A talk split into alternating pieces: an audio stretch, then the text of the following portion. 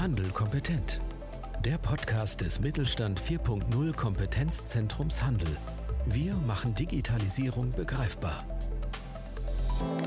Herzlich willkommen zu einer neuen Folge unseres Podcasts Handel kompetent. Mein Name ist Georg Wittmann und wir beschäftigen uns heute mit einem Startup, das einen neuen Ansatz verfolgt, um das Retourenaufkommen im Online-Shopping zu reduzieren. Das Unternehmen heißt Kipoala und mit dabei ist einer der beiden Gründer, Ike Lemmerhirt. Ike, grüß dich. Hallo Georg. Ike, äh, würdest du dich einfach kurz vorstellen und mal erzählen, wer du bist und was du magst? Sehr, sehr gerne. Ähm, danke erstmal für die Einladung, Georg. Ich freue mich dabei zu sein. Mein Name ist Ike. Ich bin gebürtig aus Thüringen, kleinen Dorf in der Nähe von Eisenach, habe aber die letzten elf Jahre meines Lebens in Dresden verbracht dort studiert und dort auch meine berufliche Laufbahn begonnen. Bin da auch schon direkt in die Startup-Welt eingetaucht, nämlich bei einem Company Builder, Hightech Startbahn, der junge Technologieunternehmen im Geschäftsaufbau unterstützt hat. Das heißt, ich habe sehr zeitig damit angefangen zu verstehen, wie der Geschäftsaufbau der Finanzierungsweg eines Startup aussehen kann und hier in beratender Rolle diesen begleitet. Okay. man, kommt, man kommt irgendwann an einen Punkt, äh, wo man sagt, okay, jetzt muss man oder möchte man die Seiten wechseln. Ähm, man hat mit tollen Gründern zusammengearbeitet, hat super viel gelernt, aber irgendwie fehlt das Skin in the Game, wie man so schön sagt. Und deswegen habe ich jetzt nach fünf Jahren die Seiten gewechselt bin nach München gezogen und jetzt einer der Mitgründer von Kipoala. Okay. Und ähm, ja, du hast ja mit dem, dem Sebastian zusammen äh, Kipoala gegründet. Kannst du uns vielleicht mal ein bisschen was, ich habe ja vorher schon gesagt, es geht um Retouren und Online-Shopping, aber kannst du uns mal ein bisschen was zu äh, eurem Geschäftsmodell erzählen und äh, wie ihr zu der Idee gekommen seid, ähm, praktisch jetzt ein Unternehmen zu gründen? Mache ich gerne. Ähm, wir, zur Richtigstellung, man ist in der Tat auf der Webseite sind wir nur zu zweit, aber eigentlich sind wir zu dritt im Gründerteam. Äh, okay. Neben mir ist das äh, der Sebastian und der Tjag. Was man dazu sagen muss, deswegen ich fange mal ganz vorne an. Ähm, wir kennen uns schon zu dritt sehr lange. Also Tjag und ich sind zusammen im Kindergarten gegangen, äh, in der gleichen Straße aufgewachsen und Sebastian und Tjag kennen sich selbst seit der Schulzeit. Das heißt, wir wussten relativ frühzeitig, irgendwann wollen wir mal was Sinnvolles zusammen machen und verwirklichen. Was irgendwie immer gefehlt hat, war das Timing. Das heißt, das Timing aus Idee, die in die Zeit passt. Ähm, man hat genug Erfahrungen gesammelt in seinen alten Professionen. Man hat unter Umständen auch ein bisschen Startkapital angesammelt und alle können sinnvolle Übergabe machen, um sich zusammenzufinden. Und dieses Jahr war das dann soweit. Das heißt, wir haben dann letztes Jahr entschlossen, so, okay, jetzt äh, soll es losgehen, ähm, lass es losgehen. Und dann haben wir einfach geschaut, okay, was sind Themen, die uns bewegen und wo gibt es einfach hier auch Möglichkeiten, was zu verändern. Und hier kommt eigentlich dann die Motivation für Kipoala auch ins Spiel. Wir haben einfach gesehen, okay, es gibt einen Systemfehler also für uns ist es ein Systemfehler im E-Commerce, den wir beheben können. Nämlich der Fakt, dass Online-Shopper zum Teil durch impulsives Handeln beim Einkaufen Kosten verursachen, die der Shopper dann nicht selbst trägt, sondern die Umwelt und die Online-Shops, nämlich dann, wenn es zu einer Retoure kommt. Was man dazu sagen muss, äh, wir selbst jetzt als Gründerteam, äh, wir, keiner von uns kommt aus dem E-Commerce-Bereich. Sebastian Softwareentwickler eigentlich aus der molekularen Biotechnologie. Ähm, hat sozusagen als einer der ersten Mitarbeiter bei Flixbus äh, auf der Finance-Seite da, die ja wirklich ja auch eine Startup-Erfolgsgeschichte mitgeschrieben und ich war, wie gesagt, als Unternehmensberater unterwegs. Das heißt, wir haben das Thema nicht so aus der beruflichen Erfahrung im Sinne, wir haben bei einem Online-Shop gearbeitet oder bei einem Händler gearbeitet, das gesehen, sondern einfach aus Sicht des Konsumenten. Weil wir natürlich, wenn wir uns selber reflektieren, dann auch merken, okay, auch wir bestellen zum Teil vielleicht mal zwei Artikel, die gleich sind in unterschiedlichen Größen zum Anprobieren. ohne eigentlich ein Gefühl dafür zu haben, was heißt das ähm, ja eigentlich für die Umwelt und was heißt das, wenn ich etwas zurückschicke. Und da wollten wir ansetzen, haben uns das dann ein bisschen genauer angeguckt. Was heißt das ähm, auf der betriebswirtschaftlichen Seite? Welche Ansätze gibt es auch? Welche Lösungsansätze? Und haben dann entschieden, okay, hier können wir was machen und haben jetzt, das ist dann Kipo Ala, das erste Loyalty-Programm an der Stelle etabliert, welches den Online-Shopper dazu veranlasst, per App sein umweltbewusstes Einkaufsverhalten zu tracken und dafür belohnt zu werden, nicht zu retournieren. Das heißt, er kann Punkte sammeln und die dann gegen Gutscheine, gegen Vouchers einlösen. Okay. Was da, ja? Ja, äh, also bloß zum, zum Verständnis nochmal. Ähm, es wird praktisch beim Konsumenten angesetzt, dass der durch das, dass er belohnt wird, wenn er nichts zurückschickt, einfach im Vorfeld vielleicht ähm, ja gerade die von dir zitierte äh, Bestellung desselben Produkts, bloß in unterschiedlichen Größen, sich einfach verkneift. Richtig. Okay. Richtig. Ähm, was wir gesehen haben, ist einfach, es passiert viel auf der Angebotsseite. Das heißt, bei den Online-Shops selber, bessere Produktbilder äh, dergleichen. Also hier ist ja auch sehr viel Optimierungspotenzial. Äh, wir sehen aber eigentlich das größte, äh, die größten Hebel, um wirklich was zu ändern am Retourenaufkommen, eigentlich bei dem Shopper selbst, weil er ist der, der die Retouren verursacht und eigentlich auch der, der bei, einem, bei einer höheren Sensibilisierung eigentlich auch dazu veranlasst wird, sein Verhalten vielleicht ein bisschen zu überdenken und hier dementsprechend das anzupassen. Und was da an der Stelle hm, ganz spannend ist, wir versuchen hier uns schon einfach hm, der Psychologie zu bedienen. Und das heißt, es gibt ja verschiedene äh, sogenannte Biases, äh, die wir einfach haben in unserem Handeln und unserem Denken. Seine Thema ist, dass wir Veränderungen immer relativ äh, sage ich mal, zurückhaltend gegenüberstehen. Also so wie es jetzt ist, ist irgendwie immer ein bisschen einfacher, als ähm, irgendwas an dem Verhalten zu ändern. Und was wir versuchen, ist natürlich die Hürde, dass man etwas Gutes tut, dass man Ersparnisse ermöglicht, Teile der Ersparnisse auch sozusagen in CO2-Kompensationsprojekte stecken kann. Diese Hürde wollen wir reduzieren. Also wollen es ganz einfach machen für den Online-Shopper hier was Gutes zu tun. Und das andere, was gleichzeitig sozusagen mit adressiert werden soll, ist das Thema Intention Behavior Bias. Das heißt, grundsätzlich wollen alle nachhaltiger einkaufen, alle wollen was für die Umwelt tun. Ja, aber ich mach, irgendwie mache ich es dann trotzdem nicht. Das heißt, äh, Informationskampagnen wirklich ganz klar Fortschritt tracken. Was hat mein gutes Verhalten für Auswirkungen? wie wirke ich als Einzelner darauf ein, Ressourcenverschwendung zu reduzieren. Das ist für uns der Ansatz zu sagen, okay, mit den richtigen Tools, mit der richtigen Motivation können wir hier sozusagen ansetzen. Und was man dazu sagen muss, kommt es doch mal zur Retoure, ähm, müssen wir ganz klar sagen, auf 0% kriegt man die nicht. Wir sind ja nicht naiv.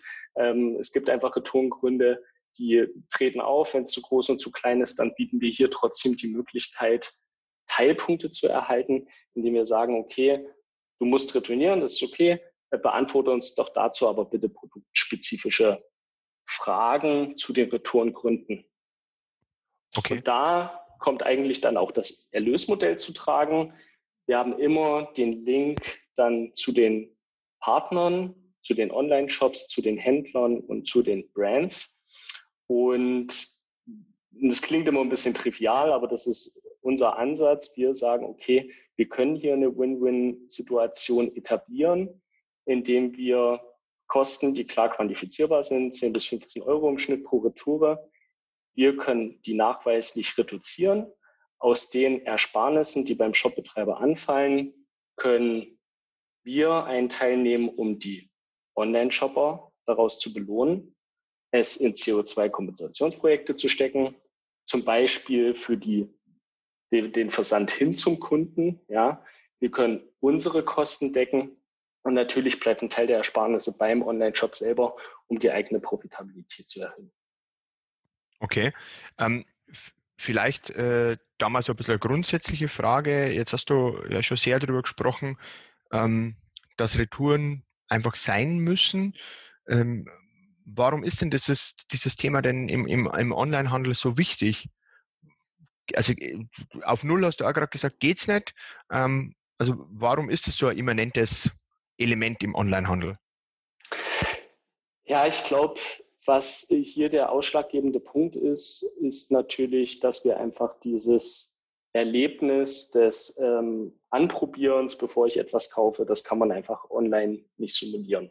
Das heißt, ich gehe immer erstmal das Risiko ein, etwas zu bestellen, was unter Umständen dann doch nicht passt. Und hier muss man natürlich ganz klar sagen, unterschiedliche Produktgruppen haben unterschiedliche Retourenquoten und es gibt natürlich viele Online-Händler, die mit Retouren wenig Probleme haben. Ja. Also da redet man von Quoten bis zu zum Teil ja fünf Prozent, auf jeden Fall was Einstelliges. Und da ist das okay. Dann ist es eher so, dass mal wirklich ähm, das Produkt mangelhaft ist. Aber im Falle zum Beispiel Bekleidung, Schuhe, also das Thema Fashion, was jetzt auch unser Ansatzpunkt ist an der Stelle, da ist natürlich ein Riesenproblem, weil das Thema sehr emotional ist. Ja, also ich sehe Bilder zu einem Produkt, zu einem Artikel. Meistens ist es dann ein Model, ähm, das Produkt ist sogar noch abgesteckt am Rücken, zum Beispiel das Kleid oder wie auch immer. Das heißt, ähm, es wird ja eine Darstellung offenbart, die dann unter Umständen der Realität nicht entspricht. Und das heißt, ähm, das Produkt kommt bei mir an, man wird dann irgendwie enttäuscht, weil das irgendwie auf dem Bild doch besser aussah, die Farbe sah anders aus und dann kommt es halt zur Retour. Das heißt, das sind so Themen, die sind an der Stelle nicht vorbei meidbar.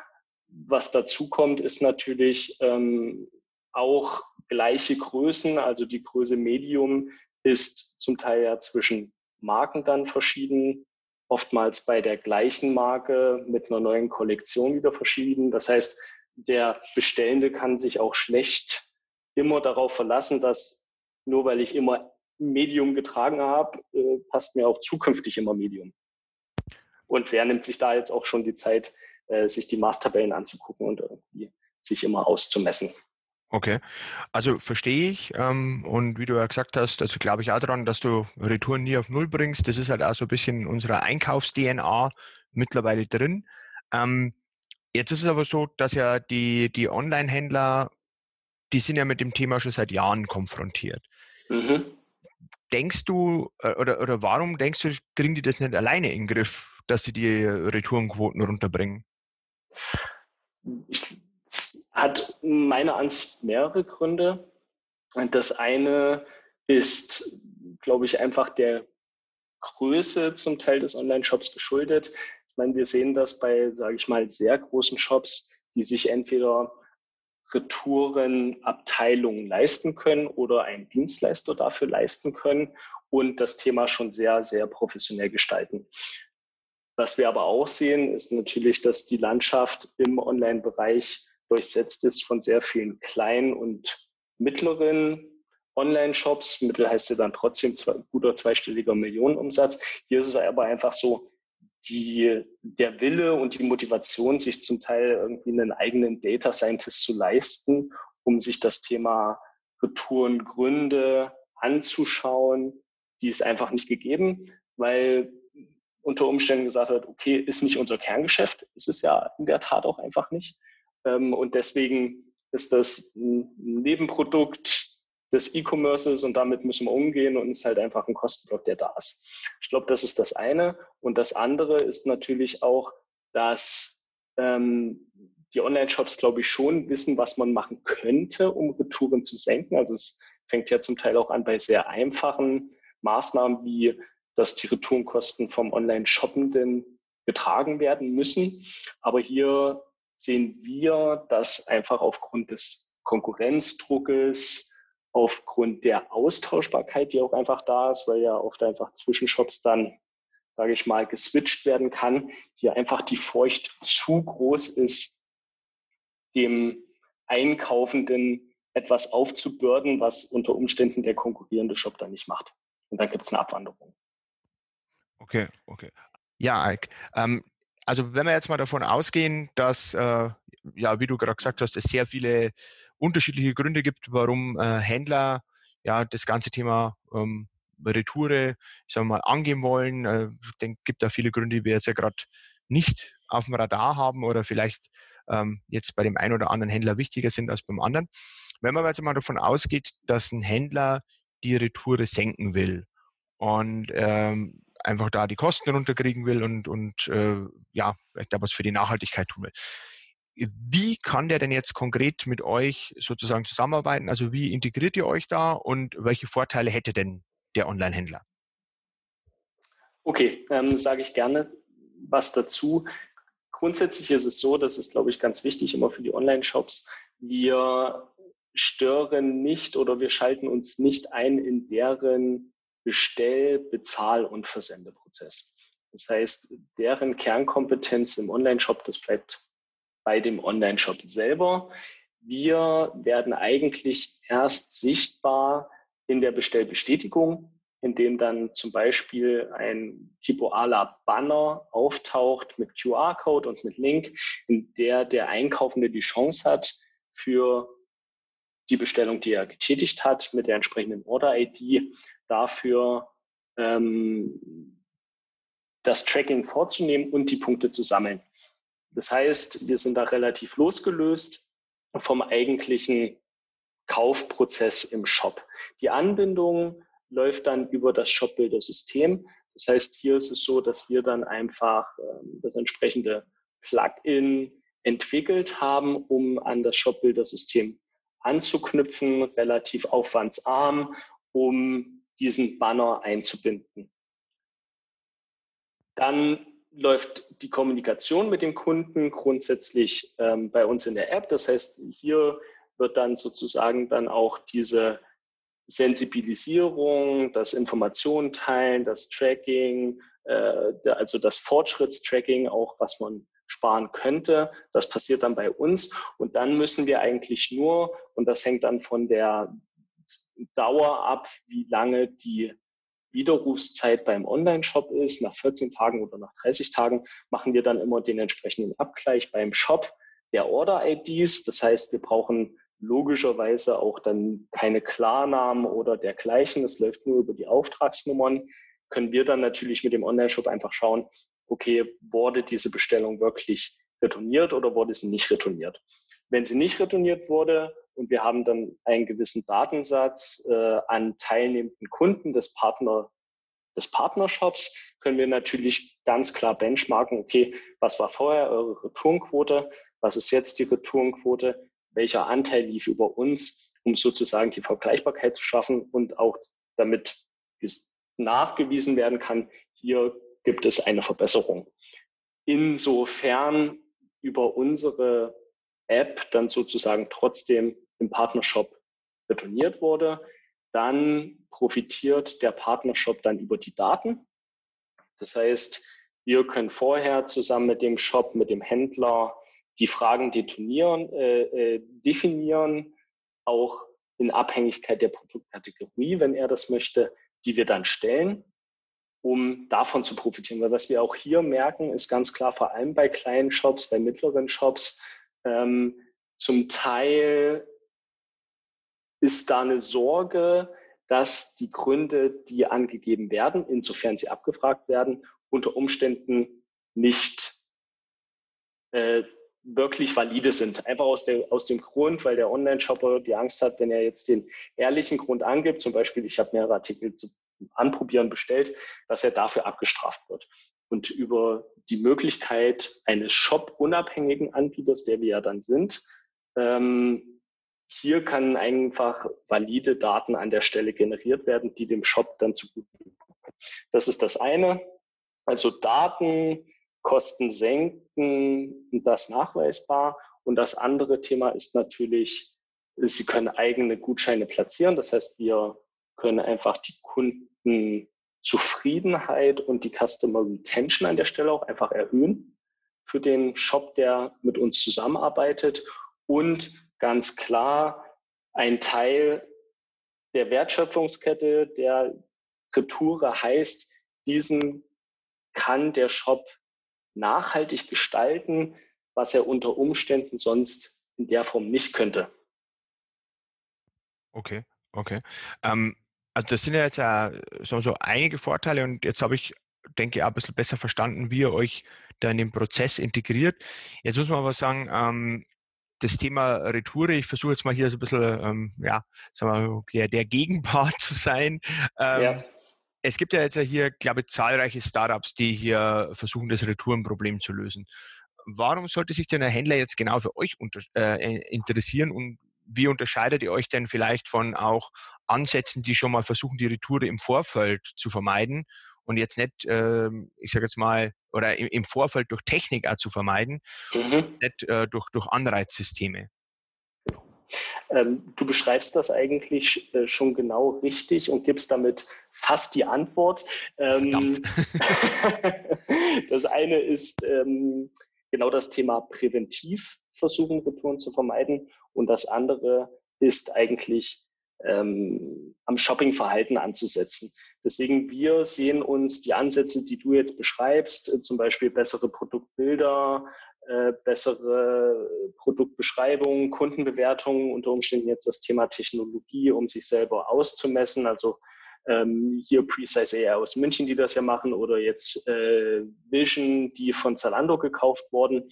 Ähm, das sind Ansätze, die ja darauf abzielen, der Kunde bestellt das, was äh, ihm dann auch passt. So, und das sind sehr, sehr sinnvolle Ansätze und sind zu uns nicht konkurrierend, sondern eigentlich ergänzend. Oder andersrum, wir sind ergänzend zu deren Ansätzen. Also der potenzielle Shop und Partner muss sich eigentlich nie entscheiden, hm, okay, nehme ich jetzt diese Technologie für bessere Produktbilder und Abmessung oder nehme ich Kiboala? Also eigentlich ist es ergänzend, weil wir sagen, okay, wir setzen ja erst danach an und wir konzentrieren uns an der Stelle auch auf andere Retourengründe. Das ist vielleicht auch nochmal ganz wichtig zu sagen an der Stelle. Das Thema Präventiv, Technologie, die einem besser vermisst, da geht es ja darum, das Thema Retourengrund, es passt, es passt nicht, ist zu groß, zu klein abzufedern. Bei uns geht es darum, eher diese vorsätzlich getroffenen Verhaltensmuster zu adressieren. Also doppelte Bestellung, ich bestelle etwas, um es einmal anzuziehen, sei es das Dirndl fürs Oktoberfest, ähm, um es dann wieder zurückzuschicken. Das heißt sozusagen ein andere, ein anderes Set an Returngründen, was angesprochen wird und eine andere Herangehensweise. Wenn wir sagen, es gibt Konkurrenz, dann würden wir eher sagen, die großen Online-Shops versuchen selber solche Bonusprogramme zu fahren, also das Thema selber ihre Shopper zu belohnen. Das gibt es. Deswegen ist für uns ein Zalando jetzt auch nicht der erste Pilotkunde hier müssen wir ganz klar sagen, unser USP ist dann das Thema Multipartnerprogramm. Das heißt, ein für den Kunden größerer Hebel, um auch Neukunden zu generieren, anstatt das Invest in ein eigenes, alleinstehendes Bonusprogramm. Weil was wir sehen ist, eigentlich will niemand, auch sei es auf einer digitalen Wallet, dann irgendwie für die zehn Online-Shops, in denen er bestellt, zehn Programme mit zehn Logins und zehn unterschiedlichen Punktekonten haben.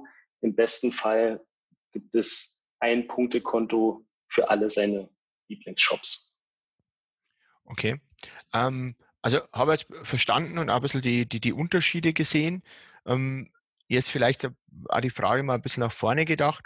Wo, wo siehst du das ganze Modell äh, in, in fünf Jahren und vielleicht, wo steht ihr jetzt? Also was macht ihr gerade?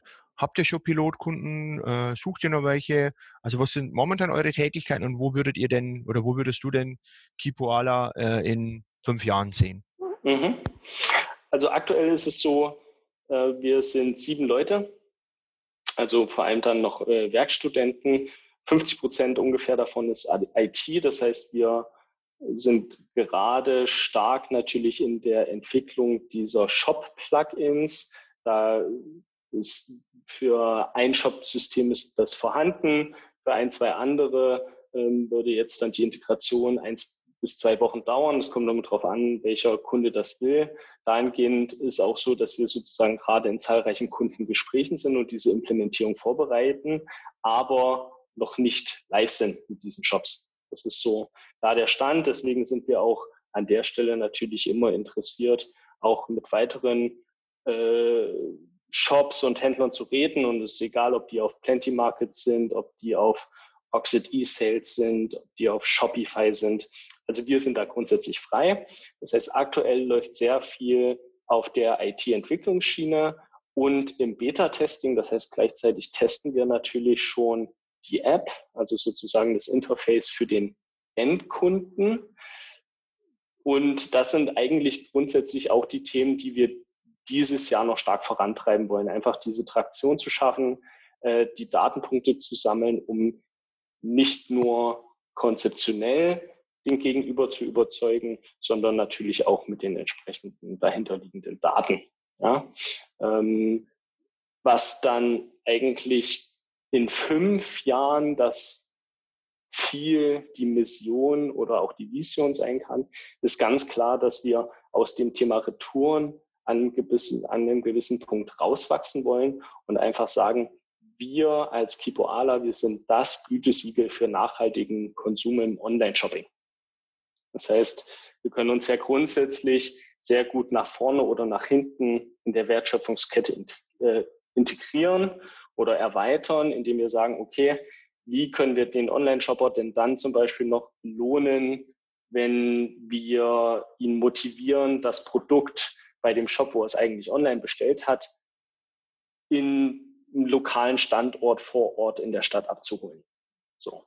Oder wie können wir das Thema Überproduktion, was ja gefühlt, wo man auch ein eigenes Startup mitmachen könnte, ja, also einfach Überproduktion an Kleidung, wie kann man das adressieren? Also wir wollen da uns auf jeden Fall erweitern, immer mit der Zielstellung, wenn jemand E-Commerce nachhaltig betrachten will, muss er in irgendeiner Form dann auch mit uns in Kontakt treten. Das ist die Zielstellung an der, an der Stelle.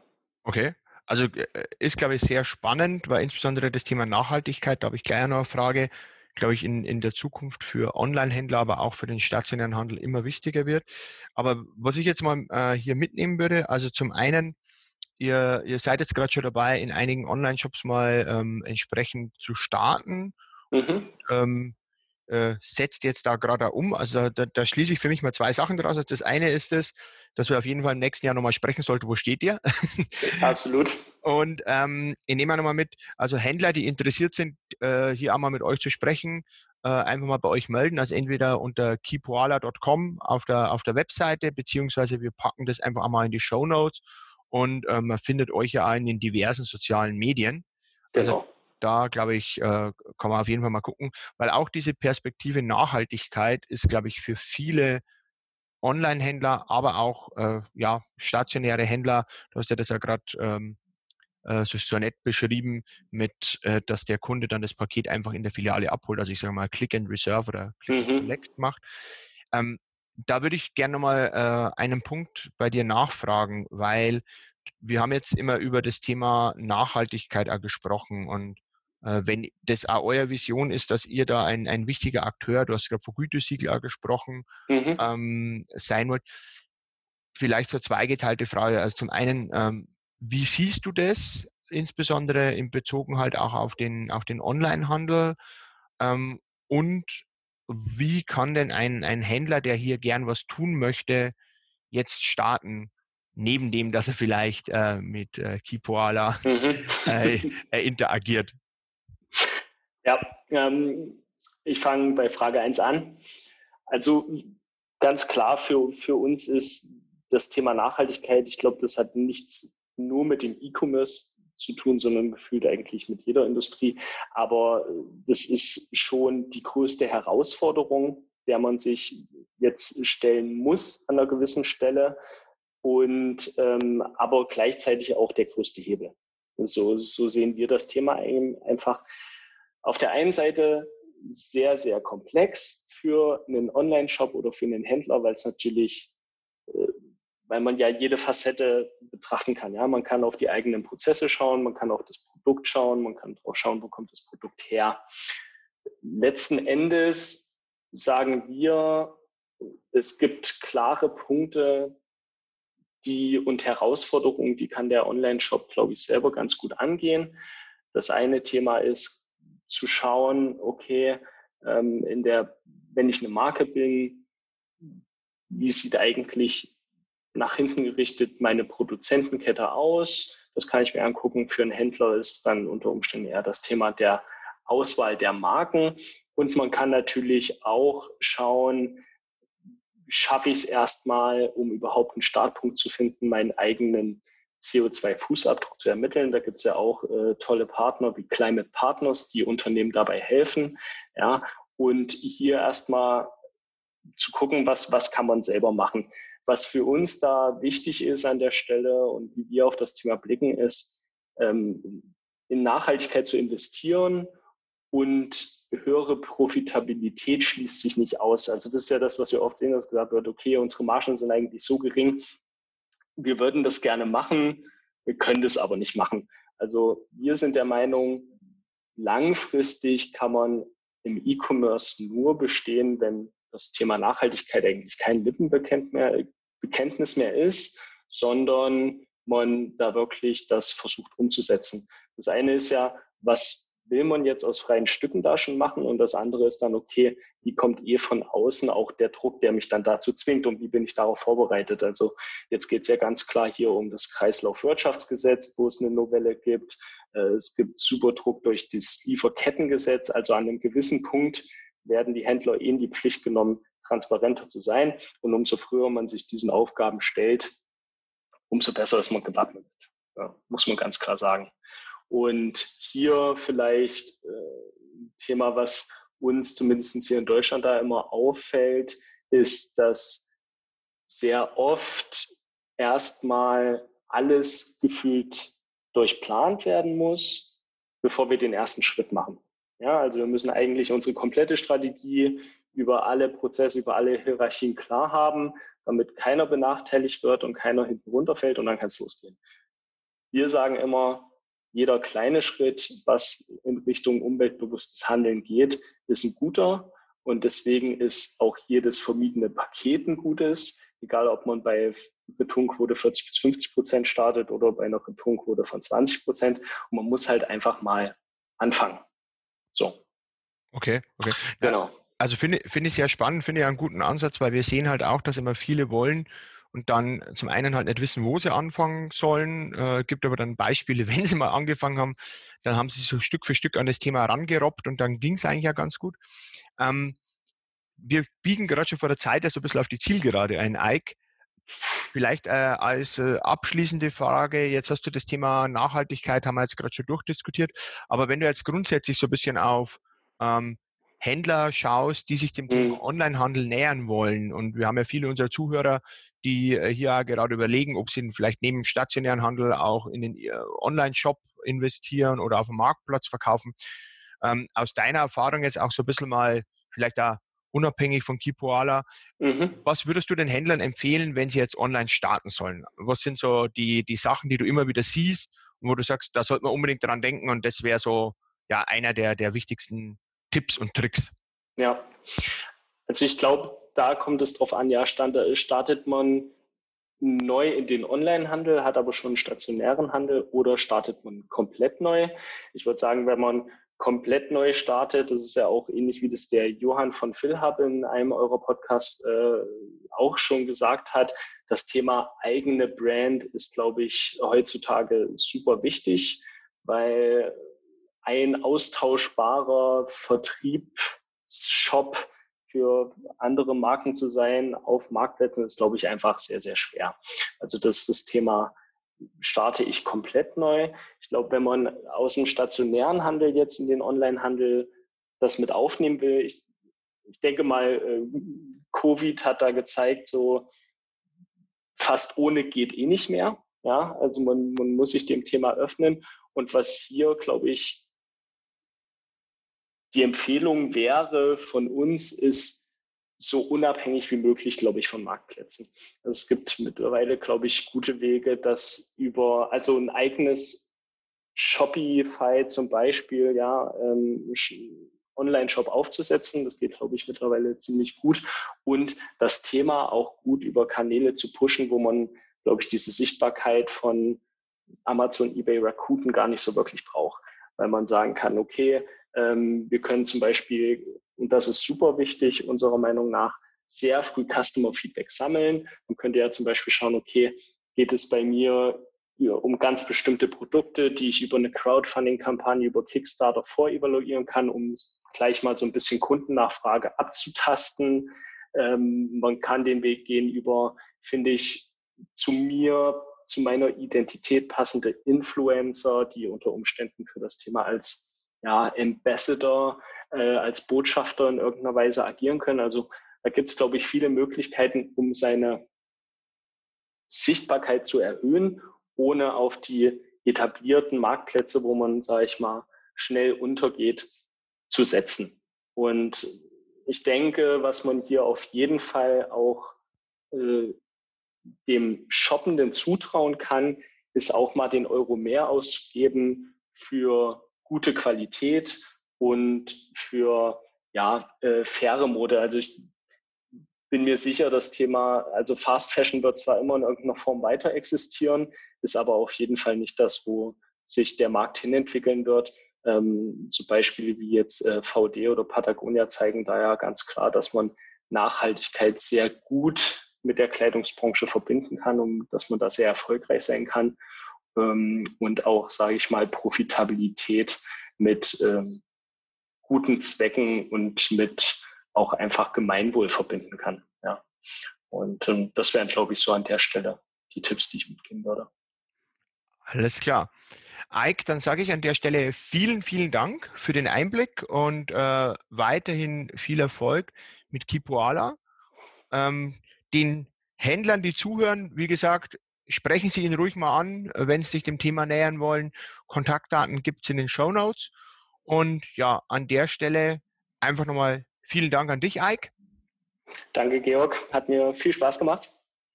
Und an die Zuhörer auch nochmal vielen Dank fürs Dabeisein. Wie immer, nicht unser letzter Podcast, aber wieder ein sehr, sehr spannender. Sie finden noch weitere Informationen bei uns auf der Webseite und ich wünsche Ihnen allen weiterhin gute Geschäfte. Mit Mittelstand Digital unterstützt das Bundesministerium für Wirtschaft und Energie die Digitalisierung in kleinen und mittleren Unternehmen und dem Handwerk.